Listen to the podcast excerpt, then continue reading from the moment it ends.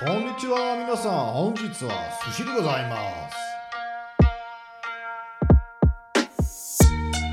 Ja, willkommen zurück zu Investieren, Lernen, der Podcast von Money Masters. Mit mir, Robert. Ja, hier lernst du ähm, Finanz-Ninja-Techniken, mit denen du meisterhaft Vermögen aufbaust und ähm, ja, auch das vorhandene Kapital schützt. Jetzt geht es los. Wir sind noch beim Super Sushi Marathon.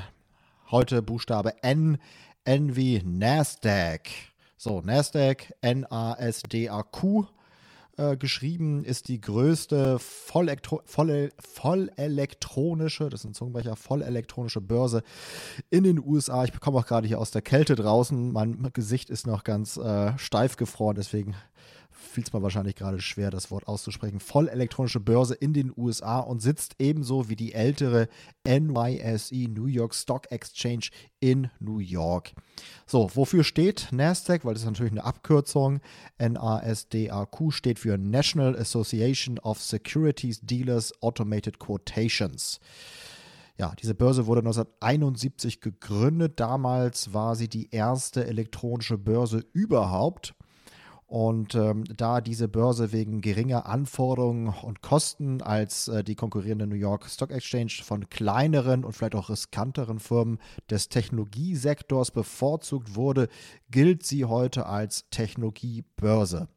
Wenn man sich das genau anschaut, dann stellt man fest, dass da tatsächlich nicht nur Tech-Firmen gelistet sind, sondern das ist dann wirklich äh, ja, von bis sehr breit äh, gefächert.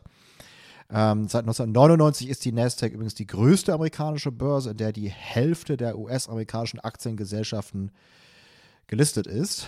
Ähm, und äh, es gibt einige Indizes, die ähm, ja sozusagen ähm, auf dem Nasdaq basieren. Es gibt zum Beispiel den Nasdaq Composite ähm, wird auch häufig einfach nur Nasdaq genannt. Das ist auch so ein bisschen teilweise, äh, kann es zu Verwirrung führen. Auf der einen Seite gibt es die Börse, die Nasdaq heißt, und dann halt den Index Nasdaq.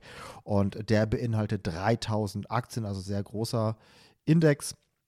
Und dann gibt es zum Beispiel noch den Nasdaq 100, der natürlich dann nur 100 Firmen, ähm, also quasi die 100 äh, größten Firmen im Nasdaq äh, beinhaltet äh, und auch ein sehr bekannter ETF, der darauf basiert ist. ist äh, also der hat so das Kürzel äh, QQQ oder auch QQQ auf Englisch, ähm, Spitzname The Cubes.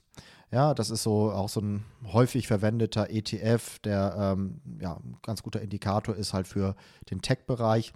Dann gibt es den Nasdaq Biotechnology Index, der natürlich die Biotechnologiefirmen beinhaltet, Nasdaq 100 Financial Index etc. Also einige Nasdaq-Indizes gibt es. An der Nasdaq gelistet sind ja, bekannte Firmen wie Google, Apple, Tesla, Facebook, Netflix, Amazon etc. Also das, was man so Big Tech bezeichnet. Das sind ja auch die Firmen, die ja, die, die Börse sozusagen angetrieben haben, die letzten Jahre einen Großteil des Wachstums ausgemacht haben. Ähm, aber nicht nur diese großen Namen sind dort gelistet, sondern auch viele Small Cap Firmen, Small Cap, also mit kleiner Marktkapitalisierung, kleinere Firmen findet man dort genauso. Das äh, ganz kurz äh, zum Thema Nasdaq. Heute mal wirklich eine ganz kurze Folge, kleines Sushi-Häppchen. Morgen geht's weiter mit dem Buchstaben O. Das war's, bis dann. Ciao, ciao. Thank you